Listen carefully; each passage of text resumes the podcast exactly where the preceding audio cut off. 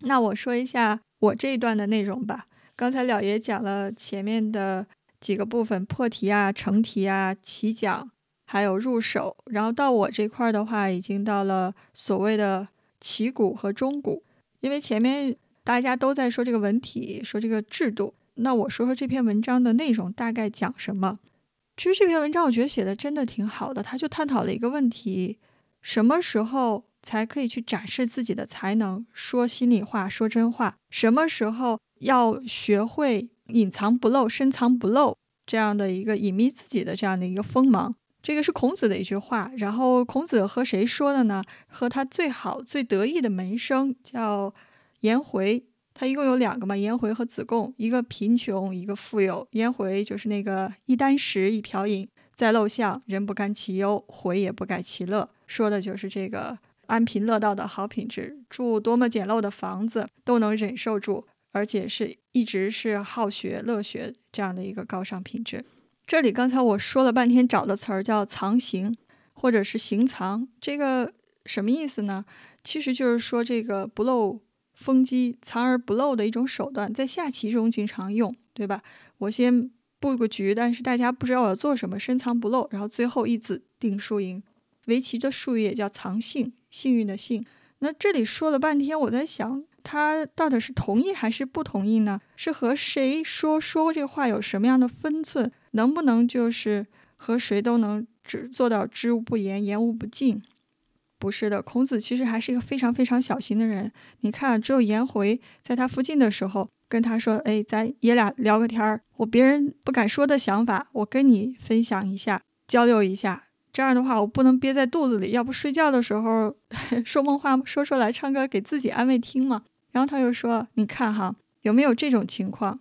有些人呢，积累了一辈子一身的本事，但是不了解自己，必须要等别人去发现他，发现他的才能，而且要先相信这个总有机会不被埋没的。”颜回呢说：“咱俩一起思考人生，到底呢是别人重视你，还是你自己去展露才华，渴望施展，出人头地？这是两种不同的人。”一种人呢，可能确实是说啊，我有能力，我就是要追求功名。但是这种人呢，可能他也是没有被重用。如果他不被去重用的话，再多的去出世的话，去隐士的话，可能动机就不纯了。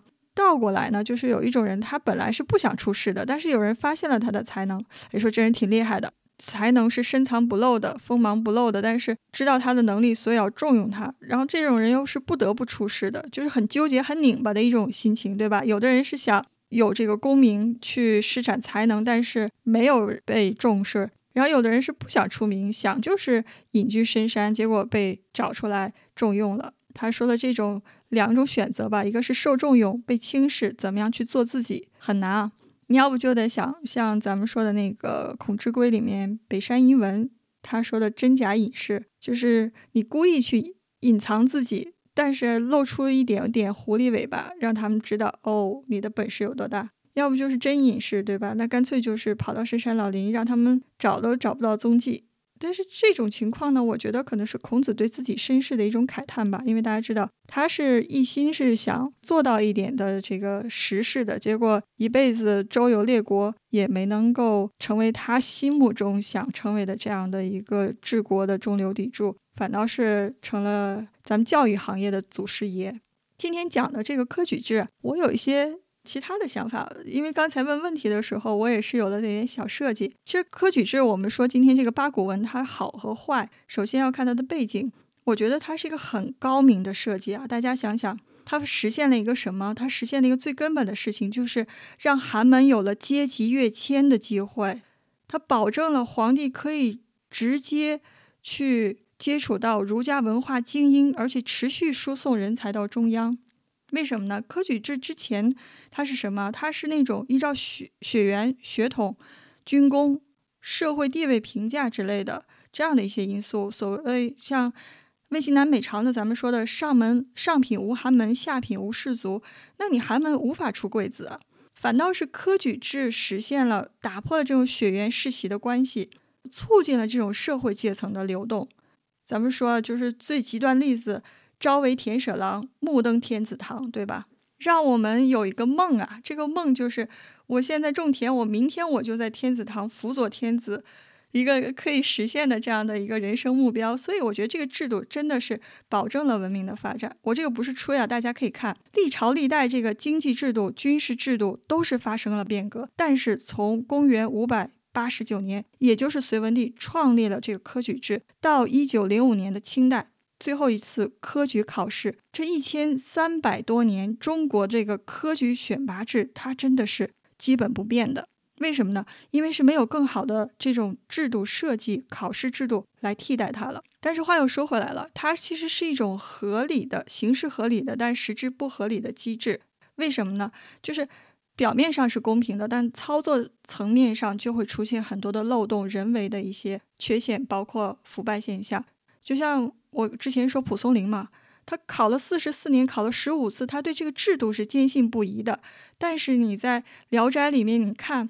他给那些书生啊，都配了一个女狐狸，对吧？这都配了一个这样去帮助他的，就是帮助他能够实现自身这样的一个地位和能力无法实现的事情。所以他对这个之间的这个。操作层面的腐化还是有批判的，但实话实说，这个八股文到了这个明代成化年间，确实是一个关键点。因为从这个八股取士开始，它实际上这个制度是开始了有这种僵化、不合理的这样的一个形式出现了，使大家越来越集中的就是去把这个整个的文体更大于内容，更大于他们想能学到的实质的东西。所以，这个科举制是跃上龙门的唯一途径。对这个老百姓来说，你十年寒窗苦。苦都苦过来了，你再熬考试这点儿的苦还是能熬得住的。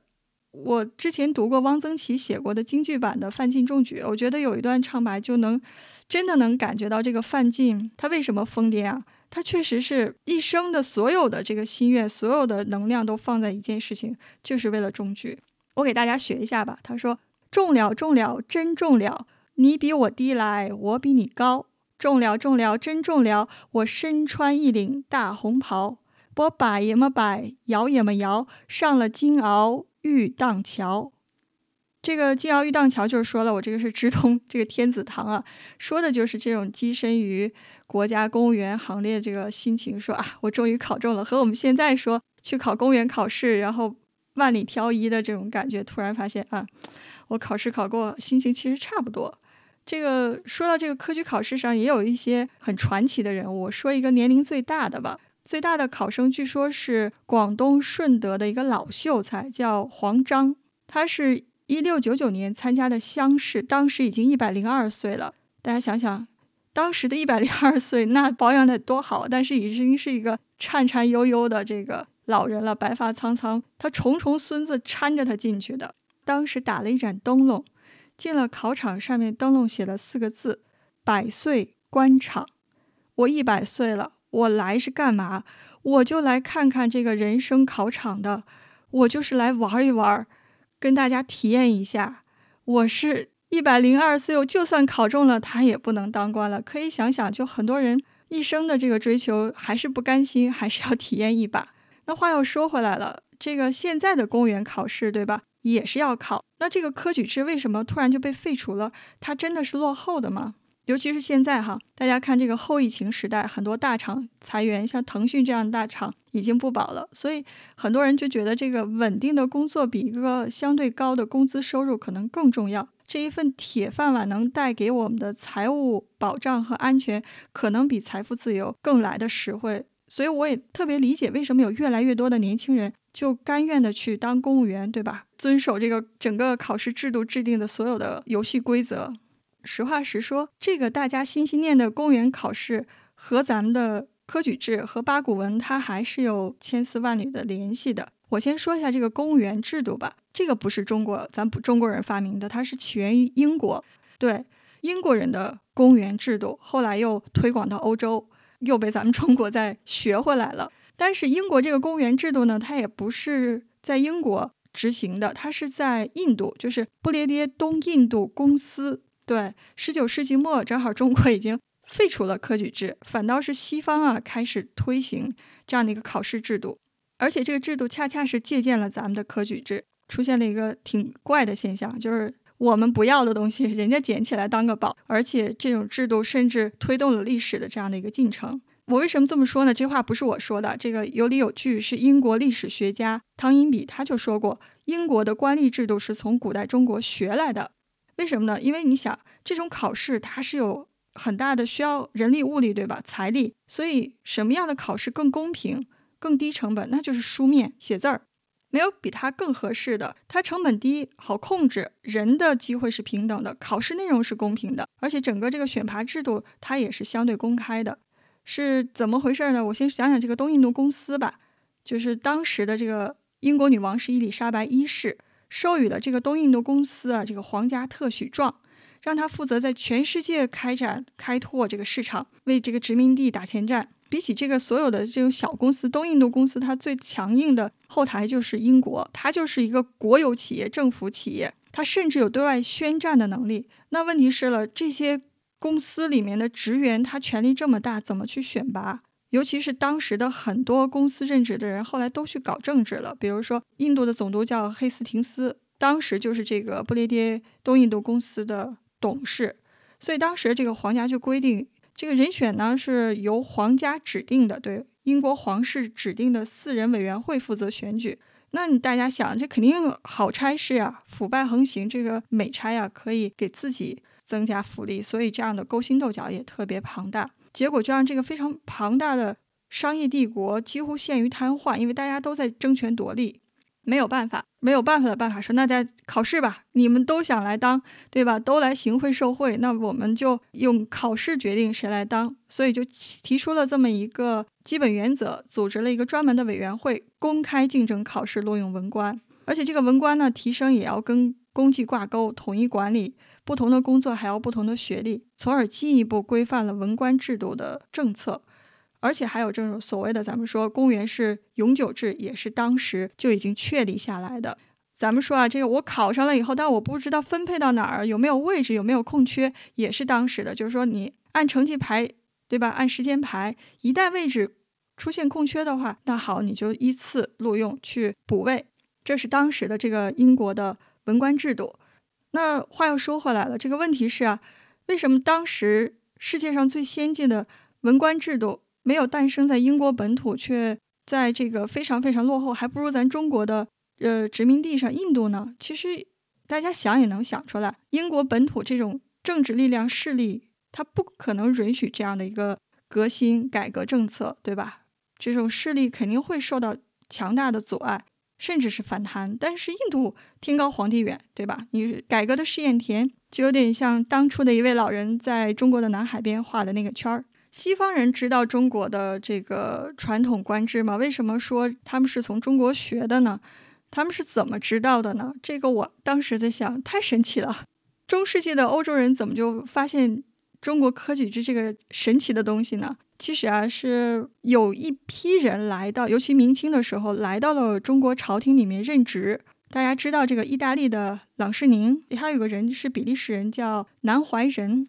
他们啊，就是当完官觉得哎，这个政策不错，顺便就介绍回了西方。还有一个葡萄牙人，他是个修道士，写了一本《中华大帝国史》，就是花了很大的篇幅讲了这个中国的科举制。结果欧洲人一读这书，哎呀，了得呀！中国这个东西太神奇了，太好了，我们拿来用一用。所以啊，咱们近代的所有的这些公务员这种笔试制度，可以说追踪溯源，我们的祖宗 都是科举制。那话又说回来，大家知道我是在德国，很多人就会说了，你在国外怎么当公务员呢？这个工资怎么样啊？福利怎么样啊？值不值去当呢？因为我在德国嘛，跟大家稍微介绍一下德国的公务员他怎么去考试呀，有什么样的福利，赚多少钱，这个相对于其他的公司职员有什么好处？德国的现代职业公务员制度，它起源于十九世纪，和我们之前英国差不多，它也是英国。后来推广到欧洲其他的国家，像德国、法国。这个十九世纪早期呢，它是有一部法令，在一八七三年叫《帝国公务员法》。这个法令执行了一段时间，在一战后又出现了这个新的细则，规定了这个《魏玛宪章》里面，一九一九年的《魏玛宪章》里面又说了公务员制度若干原则规定确立下来。目前呢，大概德国有将近两百。万名公务员。大家想，德国的人口是八千两百万，然后两百万公务员，但这个公务员他其实和咱们国内的这个概念还不一样，因为德国是个联邦制嘛，所以它这个除了州政府的法官呀，这个行政人员呀，它还包括教授和警察，甚至还包括像学校、邮局、铁路，也算是这种公务员。所以大家可以说，这个从事教育的工作者占大多数，占大概整个两百万人的百分之二十。而且是女性比男性要多。当了公务员，它不是终身制的。国内好像现在也是分成终身制和聘用制吧？它在德国是终身制有，但是还有一种叫限期制。限期制的这种就是像地方性的这种公务员，你任满一期的话，你大概还能再去竞选一期，就顶多是两任。在你任职期间呢，是不能被解雇的。终身制大家都知道了，就是基本上一劳永逸吧，可以这么说。说到这个公务员，先讲讲钱吧，收入怎么样？大家可以和国内比较一下。实话实说，德国公务员这个挣的真不多，拿到手的话，一个初级初薪的话，我一个朋友他说大概在一千八百欧元一个月，税后。大家想想，这边的话，一个大专毕业生或者是一个技校毕业生的话，大概也是这个水平。但是它的好处是什么呢？一个是它。不用交养老保险，还有他的医疗保险也不用跟着国家走，所以说其实他拿到手里的钱更实惠。再一个，他的这个退休金比普通的职员要拿得多得多，而且他是分不同级别的。我刚才说的是一个初级的，你一级一级往上升，你到最后的话，它的上升空间还是蛮大的。你像你工作大概十年之后的话，你可能一年的年薪就是八九万欧元。然后拿在手里，因为税后它的税很少，所以拿到手里的话，比这个十年工作的一个公司普通职员要多。所以这个后起之秀啊，后面的后劲儿十足。当然了，这个当公务员也不是什么好挑战性的工作，它更多的是找一个让你能够一个萝卜一个坑，按部就班的做一个行政工作人员。所以对这个工作人员的要求和对一个公司职员也是不一样的。它的好处就是退休金，退休金的话，它能拿到最后两年工资平均水平的百分之七十二左右。而普通的像，如果是在德国普通员工退休了，他就是直线下降，他可能拿到之前退休工资的百分之十五到二十。所以一看这个性价比还是蛮高的。大家再想想什么这个病假津贴啊、岗位津贴啊、年假津贴啊、房屋补贴啊、子女一些优惠政策，德国的这个福利还是蛮好的。但是不是什么人都能当公务员的，对吧？比如说我就不可以，因为你首先要有欧盟国籍，或者是瑞士、列支敦士登和挪威，你有这个国籍才可以有申请德国公务员的资格。还有就是它有年龄限制，一般的话不超过五十岁。学历倒是根据这个职位是可以调整的，大专、大学一直到博士不等。但是实话实说，真要参加这个考试还挺难的，和咱们这个虽然不能和科举考试一步一步考到这个殿试，对吧？乡试、会试、殿试，这个不能比，但是也是要经过两轮考试的。我说说考什么吧，这个考试笔试部分还挺难的，它大概要考两个小时，四个部分，更多的是德国常识和对一些问题的处理、德国政策的看法，所以就在笔试的时候，这个题量还挺大的，一般是答不完。但是你要按照这个咱们中国人答题，肯定把分儿大的、分儿多的，你有把握的题先做完。呃，还有就是政务场景，给你一个模拟，在这种情况下你会怎么去处理，怎么去选择？考察的肯定是你有没有这个他们需要的公务员素质、处理问题的能力和对这个政策的解读。这两个小时考完了的话，假设你考过了，那你就会收到面试通知。但这个面试的话，也不是。很容易的。首先，他会给你进行一个为期一个月的培训，在柏林。然后，在这个月一个月的培训中，也是对你的测试，不停的观察。一个月中，他会给你一些模拟游戏，比如说哈，我们去一个居民工程，然后怎么去规划民用用地，然后周围的配套设施，然后拿出全套的这样的一个方案。所以，他会在这个模拟游戏中看到你更适合于什么样的。行政工作，对吧？你可以是倾向于市政，倾向于呃，或者是财政、卫生部建设，他会给你分类。到最后的这个面试呢，他会给你提一些很刁钻的问题，甚至有的人可能觉得，哎，这种问题 它是个问题吗？比如说这个抽水马桶的高低、抽水口的宽窄，很细节性的东西，然后让你考虑一些方案。所以落实到实处的话，这个政府部门还是要给大家做实事的。公务员的考试比例其实不低，是一比两百，但是和中国没法比。中国的考试可能一比两千甚至两万，但是一旦被选上的话，他也是要服从分配的。有这个招的名额，但是没有岗位的话，也会给你进行一个调配。甚至的话，你可能希望的职位拿不到的话，会给你轮岗到一个非常冷门的岗位上。所以，公务员他是有着稳定的收入，但是是一个 一份按部就班的工作，没有太多的这样的一个风险。但是呢，更多的也是呃个人的选择吧。因为即使你成为了公务员候选人，你还有两年的试用期。试用期期间的话，他还要受到部门的考核，也不是说轻轻松松的。怎么说呢？我觉得看人吧。